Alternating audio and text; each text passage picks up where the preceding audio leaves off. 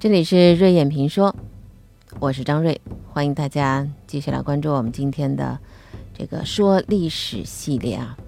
接着我们来说太平军和太平天国。嗯，其实石景谦就是一位著名的历史学家，他写过一本书，题目就叫《太平天国》。这本书里头写的一些细节啊，啊还是蛮丰富的。同时，石景谦的这个文笔，中文啊还真的是。翻译过来非常的不错，嗯，它跟其他的那些历史性的学术著作不一样，很生动啊，而且呢很通俗易懂，看的呢，嗯，有的时候也是很惊心动魄的。那我们今天继续来说这个，嗯，除了小天堂之外，洪秀全跟杨秀清之间，其实他们之间是有一个祸根埋下来的。为什么呢？因为进入南京之后，洪秀全呢，他一门心思的想尽天福。就享福呗。那么杨秀清呢，进一步就开始利用最高神权和充分的掌握军权，所以这两人之间肯定就是有矛盾重重。杨秀清这个人还是有能力，也有权术，同时也有野心。他不能够满足于自己当东王、当九千岁，他要掌握实权。历史上凡是出现九千岁，就是存在皇权危机。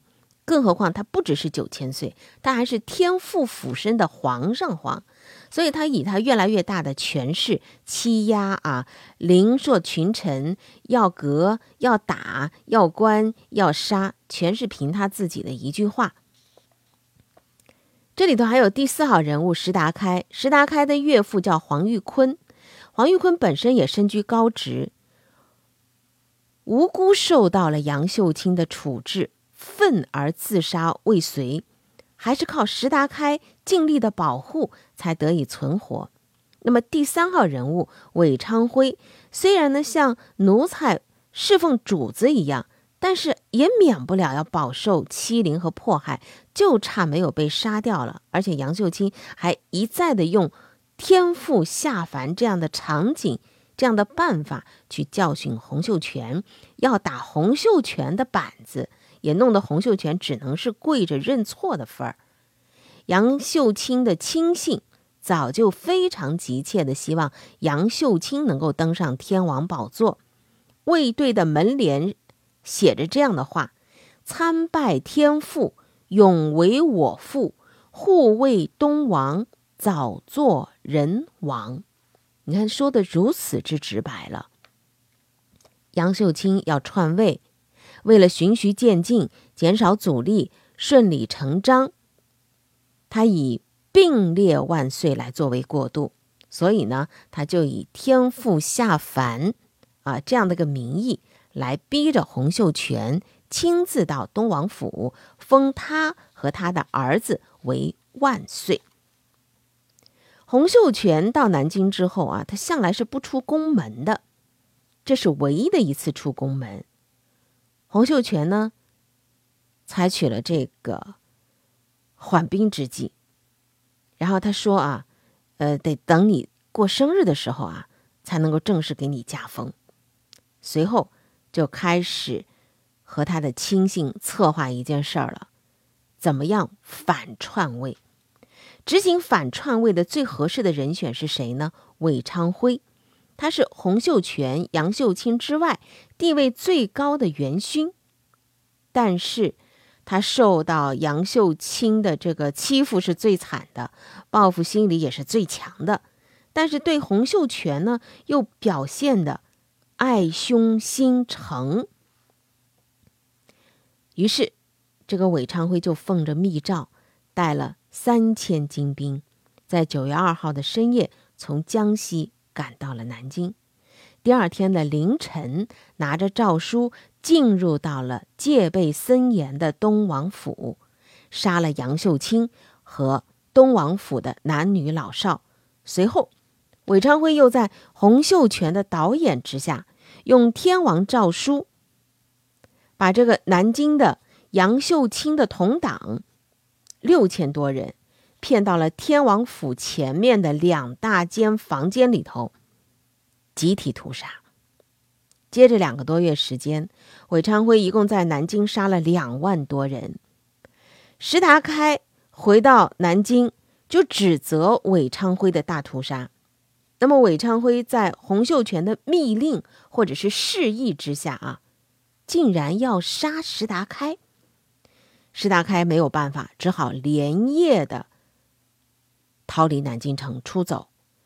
韦昌辉一面派人去追石达开，一面呢干了一件事情，就是石达开逃也只能自己逃啊，家人没法一起啊，所以韦昌辉就把石达开的全家给杀了。韦昌辉和石达开素来是没有仇恨的，他又知道石达开既握有重兵，又很得人心，如果没有洪秀全的密令。或者是示意，他当然是不敢这样去做的。所以后来呢，石达开率领大军要回到南京靖难，洪秀全知道这没法挡，挡不住，所以他就下了一个诏书。什么诏书呢？杀韦昌辉。这个杀韦昌辉啊，不是砍头，这是一个酷刑，叫寸折。折是什么意思呢？折是。呃，古代的酷刑就是用车分裂人体，折裂啊。呃，凌迟酷刑。那么它是寸折，什么意思呢？就是剐刑啊。你想想看，寸一寸两寸的寸，然后还分裂肢体的分裂，这种酷刑，呃，把它这个寸。折之后，不是很多的肢体残肢吗？挂在各个地方去示众，这是洪秀全下的诏令，而且呢还写着写的告示：被奸肉只准看，不准取。那么脑袋割下的头首级就送到安徽宁国。送到那儿去干什么呢？石达开在那里，给石达开看，这样呢，就告诉他，我把他给杀了啊！你看这坏蛋干那么多坏事儿，现在呢，呃，我把他首级送给你。石达开带的靖难大军就在这里止步，而且呢，他还把韦昌辉的同伙秦日刚、陈成荣也给杀了。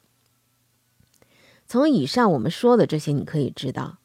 洪秀全采纳的是他亲信的计谋，他利用韦昌辉来杀杨秀清，然后再进而杀尽他心目当中潜在的那些篡位者，而自己呢又处在一个特别超脱的地位，根本不担待什么责任。韦昌辉利用洪秀全和杨秀清之间的矛盾，杀了杨秀清来报复，而实际上他是被洪秀全给利用。被利用过了的，那就是死路一条啊！不单单是死路一条，后来死后还一直背锅啊，替洪秀全担待着大屠杀的罪责。石达开被召回了南京，众人就拥戴他为义王，要求他来主持军政。洪秀全呢，当然需要石达开来稳定动荡之治的局势，但另外一方面，他利用韦昌辉。杀石达开没成，这个时候呢，仍然转不过弯，非但不肯封石达开为义王，而且呢，封两个特别卑劣的哥哥为王，来压制石达开。在李秀成这些将领的反对之下，洪秀全只好暂时把两个老哥的爵位给免了。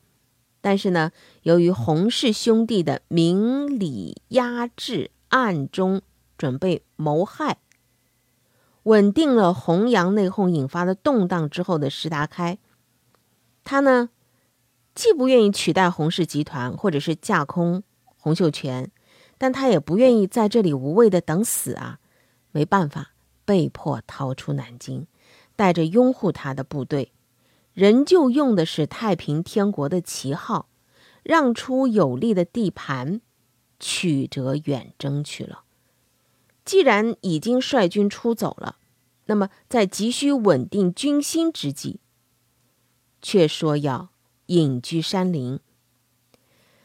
最后呢，在大渡河边，真的是山穷水尽啊！当他想自己去舍命，以求他的那些带的人呐，他手下那些部队残部免收诛杀，结果最后还是通通的都被杀掉了。这留下了一响令人寻味不尽的午夜钟声啊！在天平呃太平天国里头，石达开确实是一个非常具有悲壮色彩的一个人物。石达开被迫出走之后，洪秀全让谁去总理朝纲了呢？叫蒙德恩，他呢任正长律。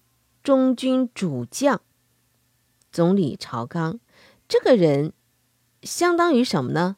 太监头子。这个善于为洪秀全选美的人，他必定是在这个太平天国的这高层当中的内部矛盾当中起到了个非常重大的作用，奸佞小人，对吧？所以他才会得到这样的厚报。但是。他不能够指挥作战，而且名声又很坏，又没有威信。于是洪秀全呢，就启用陈玉成来作为右正长律，李秀成为副长律，也就是第三把手和第四把手。后期太平天国内的主要的这个将相陈玉成和李秀成，呃，这两个人啊，还是。呃，年轻有为的，但是非常可惜。我们下期继续。